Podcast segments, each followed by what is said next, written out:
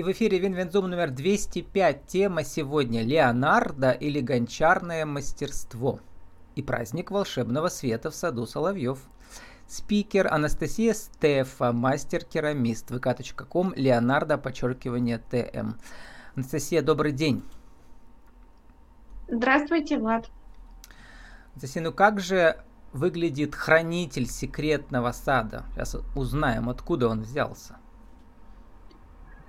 Э, хранитель секретного сада появился после прогулок э, по саду Соловьев, когда э, мы находимся в саду Соловьев, если вы там бывали, то можно словить вот это ощущение возле реки сказочное. Поэтому я думаю, что любой творческий человек, который по саду прогуляется, он создаст какой-то образ. Для этого не обязательно быть художником. Для наших зрителей и слушателей в России, подкаст еще делаю в виде аудиоверсии для России, это такой общественный проект, да, его основатель Надежда Баглеев в Перми. Она взяла за, э, заброшенный овраг в центре Перми, в котором ничего не было, была свалка, и сделала из этого полкилометра такого волшебного сада, что ли, да, маршрута, в котором уже много лет в Перми проходят разные гражданские акции, в том числе и художественные. А я подумал, Анастасия, что хранительницей вот этого э, сада все-таки являетесь секретного вы тоже в том числе. Ну, еще и другие э, пермские звезды, что ли, да, вот творческие или, и, или гражданские. Ну, на самом деле, э, можно здесь немножко поспорить э, по поводу того, кто все-таки создавал сад. Это действительно очень большой вклад Надежды Баглей – но она сама говорит очень часто о том, что все-таки это такая инициатива общественная. И, да, вот я подумал, наверное, что не побоюсь это много-много людей. Тысячи там. людей принимают, да. да, принимают участие в создании этого места. И это такой действительно общественный, я бы сказала, партизанский проект даже. Mm. А, хранителями места действительно можно назвать не только сказочных существ, хотя я в них верю, что действительно есть какие-то невидимые существа, которые, ну, мы их не видим, а они могут быть в нашем воображении или как-то, наверное, жить сами по себе. Вот, но они действительно как не Грегор этого места, потому что э, оно такое доброе и, и волшебное, что ну, без таких существ, наверное, никак. А люди это, ну, прям такие уже есть действительно мощные хранители, которые поддерживают этот проект, и без них действительно никуда, потому что на сказке далеко не уедешь, эту сказку должны делать чьи-то руки человеческие. Ну вот заинтригуем наших слушателей. В описании подкаста будет ссылка на то, как выглядит этот хранитель секретного сада в вашем исполнении, керамическая фигурка. Но у меня возникла первая ассоциация с, э, с мультфильмами, фильмами великими Миядзаки и с его экологическим месседжем, что ли, да, вот, в котором а, он продвигает а, в каждом из своих фильмов. А какая миссия у тех произведений, которые вы делаете в гончарной мастерской сами и ваши ученики? Ну, на самом деле сложно сказать про миссию. Я вообще об этом не задумываюсь, когда создаю свои работы. А, я отталкиваюсь от настроения, которым э, живу, от впечатлений, которые получила ну, за последние, там, не знаю, месяц, там, два, полгода. И так как э, все-таки вот эта тема экологии, сада соловьев и вообще живой природы, она ну, со мной всегда, поэтому э, неудивительно, что в работах это прослеживается, очевидно, это люди замечают. Вот. Можно сказать, что все-таки миссия это, ну, если говорить о чем-то таком масштабно-глобальном, то, наверное, это расшевелить сердца человеческие и сделать этот мир немножко добрее.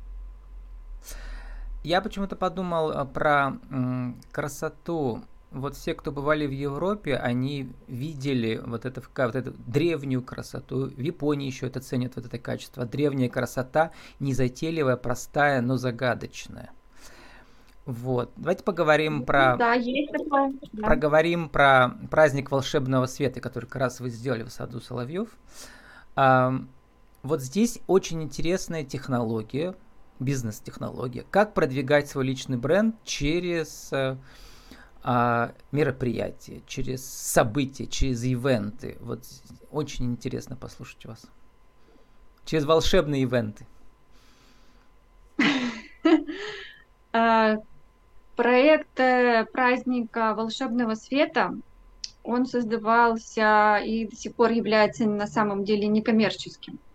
Э, это событие, которое было придумано для того, чтобы привлечь все-таки больше внимания к проекту именно сада Соловьев и привлечь к этому месту людей. Ну, через ваши волшебные фонари. Да, с, с такой же позиции. Угу. Почему именно керамические фонари, понятно, потому что у меня глина под рукой, и я могу э, сама создавать их и привлекать э, к созданию этих керамических объектов своих учеников. Э, поэтому у нас получилась довольно большая композиция. Но, если честно, мне на вопрос по поводу как чего-то такого ну, финансового ответить сложно потому что мы вообще не думали ни о какой не монетизации, ни о том, что мы э, пропиаримся и э, наша мастерская станет известна. Но я-то думаю, как ведущий цикла, я, мы же цикл, мы же обсуждаем кейсы всегда, да, с героями. Вот этот кейс mm-hmm. идеальный, как через свои работы, вы знаете, как на картах, Google картах есть слои. Вот есть реальный mm-hmm. сад Соловьев, да, в котором можно mm-hmm. погулять. Но когда вы в них расставили еще ваши фонарики, добавился еще один волшебный слой такой туда. И люди угу. увидели ваши работы в этом саду. Сад стал другой, и ваши работы стали другими. Вот. Угу. И это вот э, все очень, очень интересно подумать про это. Они по приобретают новое измерение. Что люди говорили, которые их видели именно в этом месте? Я могу точно сказать, что ну, ко мне подходили люди с э, словами благодарности, и можно было даже наблюдать э, такую картину, что человек заходит с одним выражением лица, ну, таким, э, когда суета-сует, да, вот это рабочие моменты все отображаются – и спустя какое-то время, находясь в пространстве, которое мы создали в этой такой доброй сказке, а, человек преображается и расслабляется и лицо, и взгляд его становится добрее, и уже в этом состоянии э, люди подходили и ко мне, и к моим помощникам, и э, выражали только благодарность, говорили спасибо вам за то, что вы делаете для нас, для этого места, и просили, конечно, и спрашивали, когда будет еще что-то похожее. То есть э, можно сказать действительно, что у нас в городе у жителей есть запрос. Я думаю, что особенно это вот в последнее время таких событий именно камерного формата, когда э, человек э, хочет прийти больше именно в какое-то созерцательное место и побыть в тишине, и, возможно, побыть в некой сказке, э, уйти от э, суеты и вот такой вот э, э, информационного потока, от всего, что нас сейчас, на нас давит и нас окружает в большом количестве, уйти вот э, все-таки, ну вот в это такое некий дзен. А еще ведь люди могут видеть ваши работы на ярмарке, а когда они их увидят вот в этом волшебном саду, это другое восприятие, другое ощущение. То есть как бы все здесь выигрывают. И сад заиграл mm-hmm. новыми красками, и, и ваши работы. Вот я в этом, в этом кейсе вижу как бы ваш инновативный подход, что ли, да, то есть вести людей в транс определенный, а в трансе люди становятся сами собой, они как бы вот говорят со своим подсознанием. Здесь mm-hmm. много можно обсуждать. Mm-hmm. Давайте еще посмотрим на другой, на другие аспекты вашего кейса. Про мастер-классы очень интересно. Вы мне, у меня были интервью уже, да, с ведущим мастер-класс, в том числе гончарные мастерские. Угу. Вы твердо сказали, у меня клиенты не одноразовые, все ко мне приходят э, как сказать, это даже не абонемент, это что это? Это школа, люди должны долго ходить к вам. Для чего? А, я своих э, учеников и своих гостей в мастерской вообще не называю клиентами. Uh-huh. У нас это не принято, и я к ним так не отношусь. А, для меня это в первую очередь, если человек пришел ко мне один-два раза, такие тоже, конечно, бывают. А, для меня это гости в первую очередь. Uh-huh. И люди, которые остаются надолго, действительно, мы никого не затягиваем за уши, но такие люди есть, и их много, потому что мастерская существует э, уже у нас э, в этом году, в августе нам исполнилось 11 лет. Я, если честно, не всегда даже понимаю, что человека тянет возвращаться. Но, возможно, это те же самые эмоции, которые люди получают от праздника света.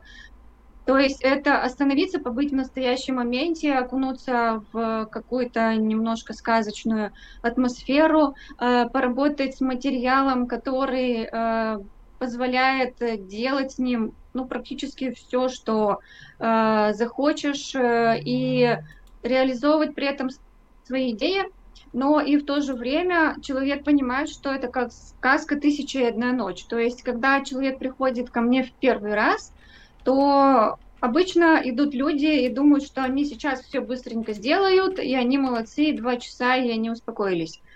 Но э, существует такая категория людей, которые понимают, что два часа это ничто, э, когда ты общаешься с глиной и пытаешься э, в ней что-то реализовать. То есть я в, с глиной работаю уже много лет, ну, больше 12. И для меня такое ощущение что всегда каждый раз это я где-то в середине пути, и еще можно бесконечно долго идти. И поэтому я привожу человека к этому же пониманию, к этому же состоянию. И кто хочет э, свои задумки, свои идеи из мира фантазии опускать в наш материальный мир, именно в керамике их реализовываю, они у меня остаются. Э, есть люди, которые с нами год, два, три, там, пять лет, но, естественно, они растут и уже самостоятельно начинают что-то делать, и мы с ними уже больше дружим, или они даже помогают иногда мне в мастерской что-то делать, или даже иногда э, ну, сами уже ведут занятия. То есть, ну вот, вот... про Олесю Сарамотину как раз подумал, про технику mm-hmm. витража Тифани. Да, да, да. Это м, такие вот, эм, э, как это, средневековые есть э, соборы в Европе с этими витражами. Mm-hmm. Что-то похожее, да. Я почитал техника витража Тифани, да, да, да. когда это когда наклеиваются, как они там, вот эти кусочки ну, стекла техника... с помощью медной ленты, приклеенной на воск. Не могу себе представить, как, Нет, но, видимо, как это вообще... другое. Это вообще не то. Техника витража Тифани, она на самом деле очень сложная, и там ничего никуда не наклеивается. Uh-huh. И это прямо вообще отдельная песня. Я витражу Тифани училась в Москве. Uh-huh. Я сейчас это, не практикую в таком формате, то есть я работы сама не создаю, но у меня осталось, остались, естественно, эти навыки, и я могу человеку преподавать азы, и Олеся у меня как раз училась.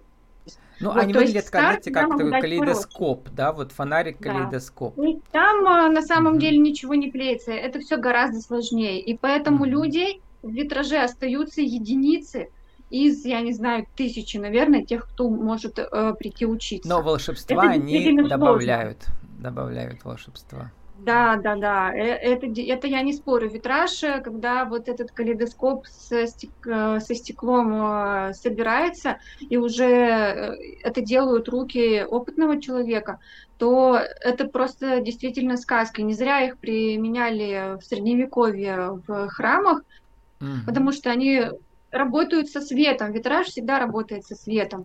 И Олеся молодец, что она осталась. Это чуть ли не единственный человек в Перми, кто продолжил после занятий э, именно практиковать и еще продвигать свои работы и даже продавать и, и в Перми это делать. Не в Москве, не в Петербурге, где люди к витражу приучены, потому что они насмотрены там, и они это видят в архитектуре, в интерьере витраж есть. А в Перми витража нет нигде. И когда ко мне приходят э, иногда люди и видят образцы в мастерской, они говорят, а что это? Это цветная пленочка? То есть люди даже не понимают, что это цветное стекло. И это не цветная пленочка, которую можно разрезать, и там ничего не приклеивается, это все припаивается э, при помощи э, специального состава, сплава олово-свинец. То есть есть такой припой. Вот, mm-hmm. это все гораздо сложнее, это не воск, и это вообще не дамское рукоделие. И поэтому прям у меня к большой респект, потому что э, она прям молодец, что она работает. У нас время уже заканчивается. Сформулируйте в нашей рубрике «Правила жизни и бизнеса», Анастасия, э, вот нашу тему сегодняшнюю. А, как э, продвигать свою миссию гончарного мастерства через праздники, через ивенты, в частности, через праздник волшебного света в саду Соловьев? Один, два, три. А, блин, вот такой вопрос прям задали. Я вообще не задумываюсь, как что продвигать. У меня все само происходит. Я думаю, что э, Придумайте как продвигать? Надо просто жить в этом, и для тебя это должно быть в первую образом в первую очередь образом жизни, и дальше оно все само случается как нужно, просто находиться в нужном русле, в каком-то потоке существовать и, и жить в гармонии с самим собой. Как вы вот. пишете, человек создан Творцом, и эту потребность обязательно нужно реализовывать в жизни разными способами, в том числе вот то, что делаете вы с вашими гостями, учениками и клиентами. Ну да. Про инфоповод еще, ведь у нас еще э, праздник продолжается 25 для пермских слушателей и зрителей 25 августа, скоро, через три дня, будет э, в частной трим, э, э, филармонии «Триумф», которая тоже у меня участвовала, э, директор ее у меня участвовал в цикле. Что там будет? А, в, в филармонии «Триумф» у нас следующей неделе, в четверг, будет концерт, который э, организаторы решили посвятить э, саду Соловьев. На этой есть, неделе поддерж... уже, 25-го. Угу. Да, ой, извините, да, на этой неделе, слишком быстро летят дни. На этой неделе, э, 25-го, в четверг, в 8 начала, э, будет э, концерт, э, который называется э, «Музыка для Соловьев». И э, очень здорово, что организаторы э, этого концерта, они решили именно а, его посвятить поддержке сада и таким образом привлечь внимание людей, привлечь общественность э, Потому что городские власти собираются его там как-то застраивать, да, в общем, да. постоянно То Сейчас э, люди начали очень активно откликаться на вот этот м, тревожный призыв. Мы mm-hmm. просим людей писать посты, выкладывать видео в интернете, с такими, ну, со своими добрыми эмоциями посвятить саду, что-то доброе рассказать. А ваши э, фонарики будут стоять там на сцене, видимо, да?